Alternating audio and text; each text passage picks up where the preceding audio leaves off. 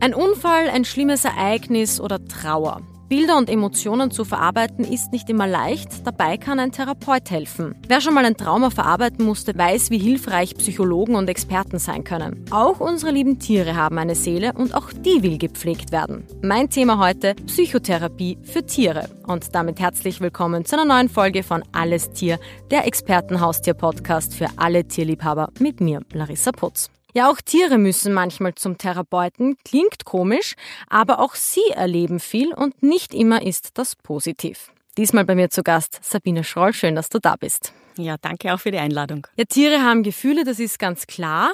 Aber wie sieht's denn mit der Psyche aus? Da sind sich manche doch nicht ganz so sicher. Also grundsätzlich ist es ja so, dass die Gefühle nur ein Teil von der gesamten Psyche sind. Da gehört ja auch noch das Lernen, das Gedächtnis, die ganze kognitive Verarbeitung dazu.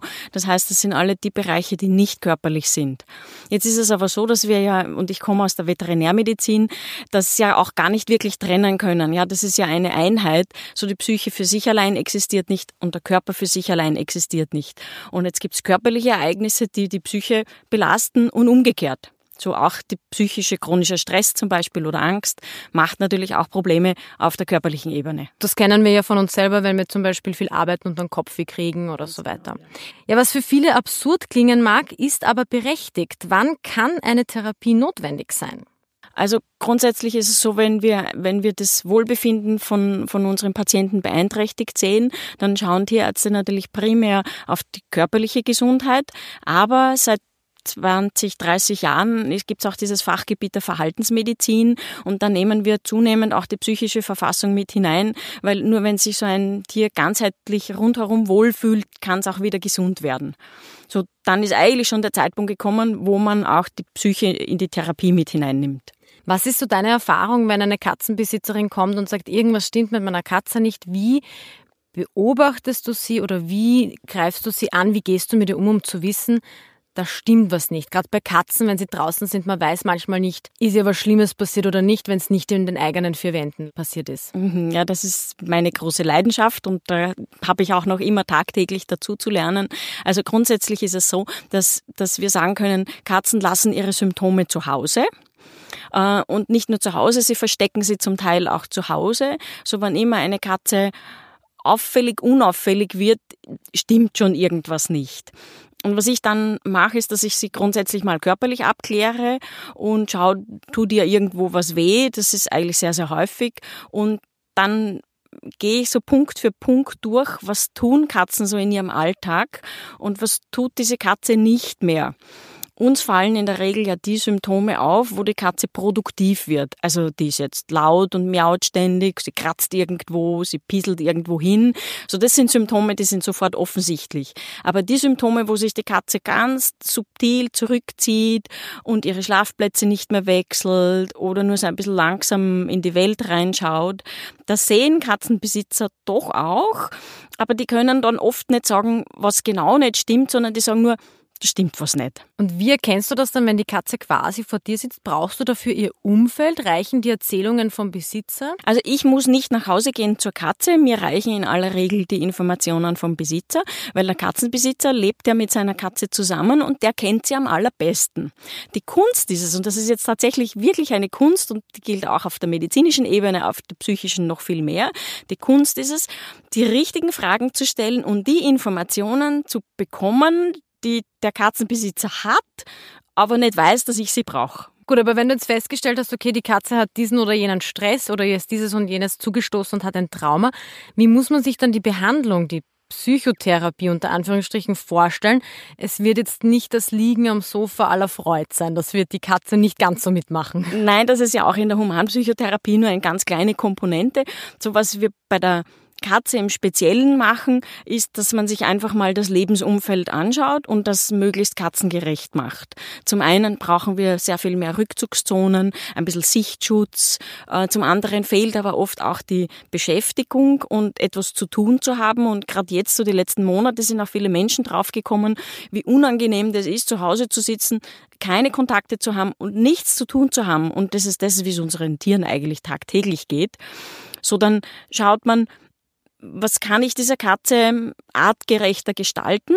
Und das ist eben äh, zum einen Ruhezeiten und, und auch Geräuscharmut zum Beispiel, also weniger lautes Fernsehen, weniger laute Musik, wenn es in solchen Wohnungen laut ist. Und zum anderen auch, dass die Katze das Gefühl von mehr Kontrolle über ihr Leben bekommt. Die können ja nichts verbessern. Gerade die Wohnungskatze kann an ihrem Alltag nichts verbessern. Und wenn sie es versucht, dann wird sie zur Problemkatze. Das ist eigentlich unerwünscht, wenn die kreativ werden und sich was verbessern wollen.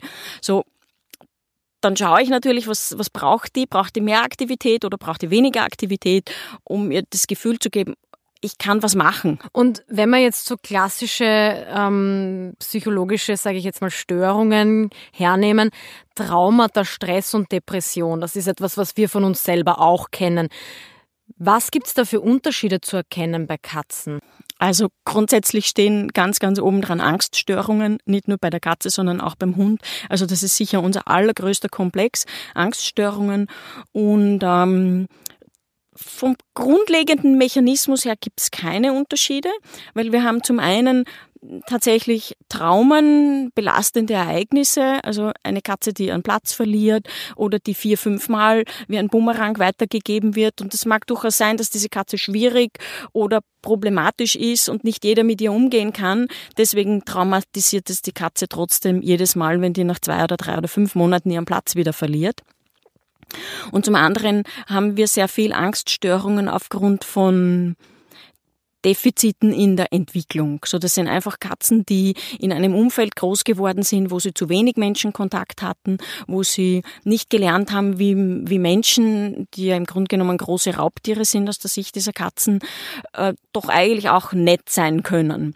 Und wenn diese Katzen so Angst haben, dann sind sie so in ihrem Käfig, in ihrem eigenen eingeschlossen, dass die noch nicht einmal bis dorthin kommen und zu sagen, ich probier's jetzt einmal aus. Ja, ich gehe einmal dieses Risiko ein. Das schaffen diese Katzen nicht. Und dann kommt natürlich als Komponente und die beeinflussen Angststörungen durchaus auch Defizite im, im Umfeld der Katze. Du hast uns selber jetzt schon als große Raubtiere beschrieben.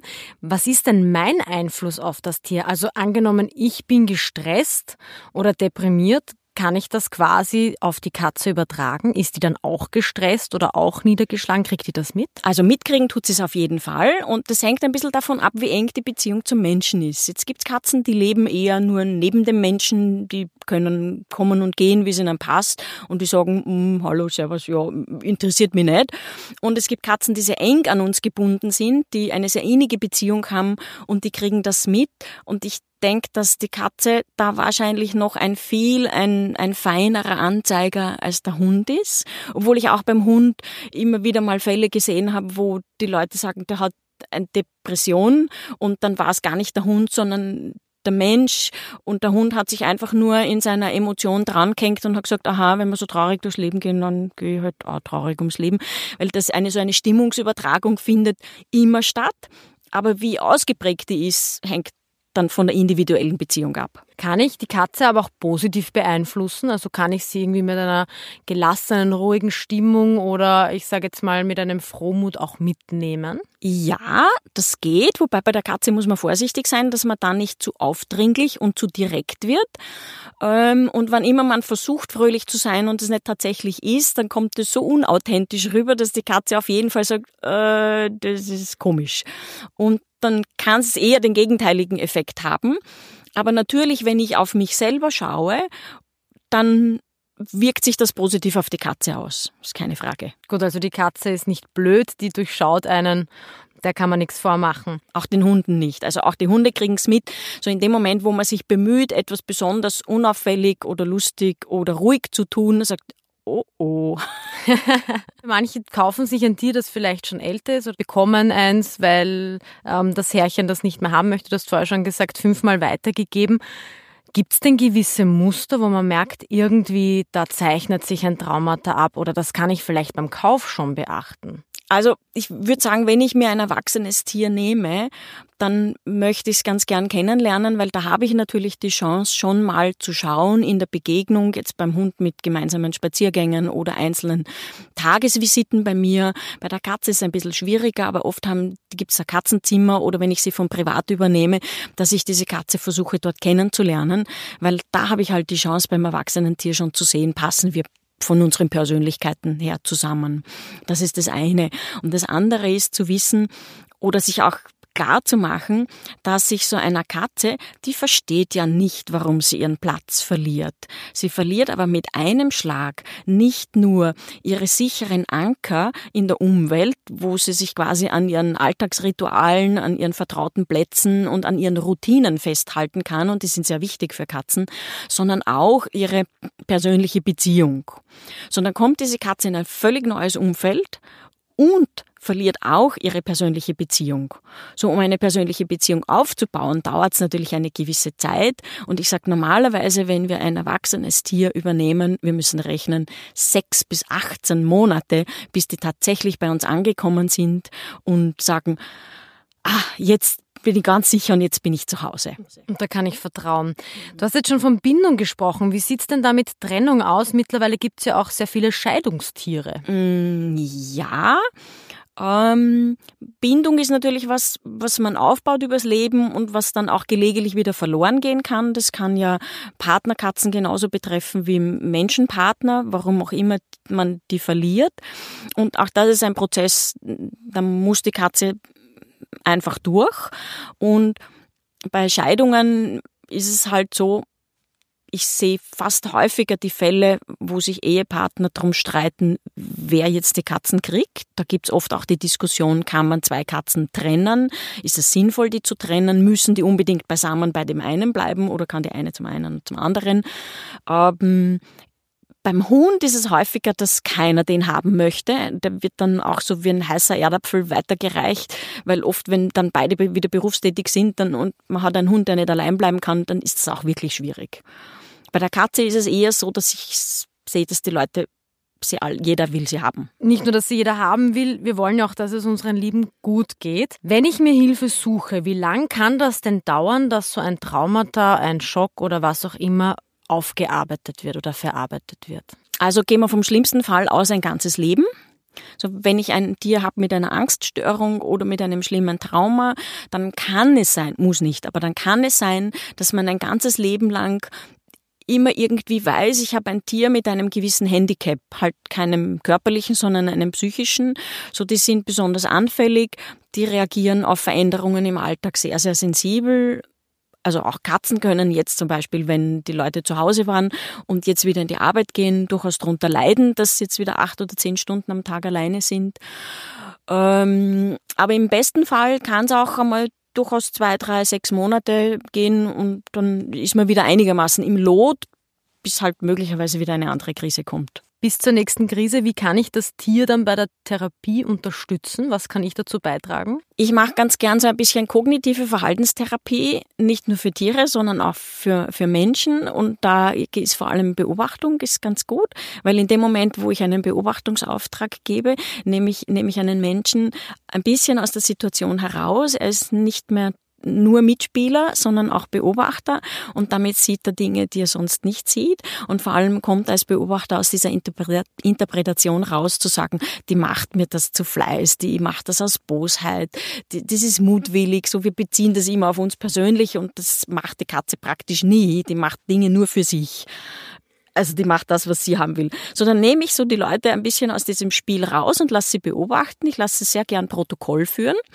nämlich nicht, weil ich das unbedingt sehen möchte, es hilft natürlich in der Diagnostik, aber weil die selber zwei, drei, fünf Monate später auf sein Protokoll zurückgreifen können und dann sehen die, oh, es war schon mal viel schlimmer, jetzt haben wir gerade eine Krise, schaut wieder schlimm aus, aber so schlimm wie es schon mal war, ist es jetzt nicht. Also ein bisschen die Therapie für die ganze Familie. Man lernt sich und die Katze besser kennen. Ja, letztendlich geht es ja um ein Zusammenleben, es geht um bessere Kommunikation und die Katze kommt auch nicht allein zu mir. Ne? Da hängt immer ein Mensch oder eine Familie dran. Zum Schluss, mit welchem Credo geht es dem Tier gut? Welches Motto hast du für uns? Woran sollten wir uns halten, damit auch die Tierseele behütet ist? Also ich würde sagen, dass wir gerade bei der Katze dran denken, dass sie keine einfachen Haustiere sind. Die sind eigentlich sehr, sehr anspruchsvoll und zwar umso mehr, je mehr wir ihren Lebensraum begrenzen. So die Katze, die rausgeht bei der Katzenklappe oder bei der Tür und kommt und geht, wie es ihr passt, die richtet sich ihr Leben alleine. Und wenn ich anfange, die Katze in die Wohnung zu nehmen, dann nehme ich ihr alle Freiheiten und jegliche Kontrolle über ihr Leben weg. Und da sehe ich im Moment noch diese große Schere aufgehen. Die Katze hat ganz, ganz viel abgegeben und im Moment kriegt sie noch nicht genug zurück. So da auch sich dieser Verantwortung klar zu machen. Sie begleiten uns 20 Jahre im besten Fall. Es gilt auch für Hunde. 15, 16, 18 Jahre haben wir durchaus vor allem Kleinhunde.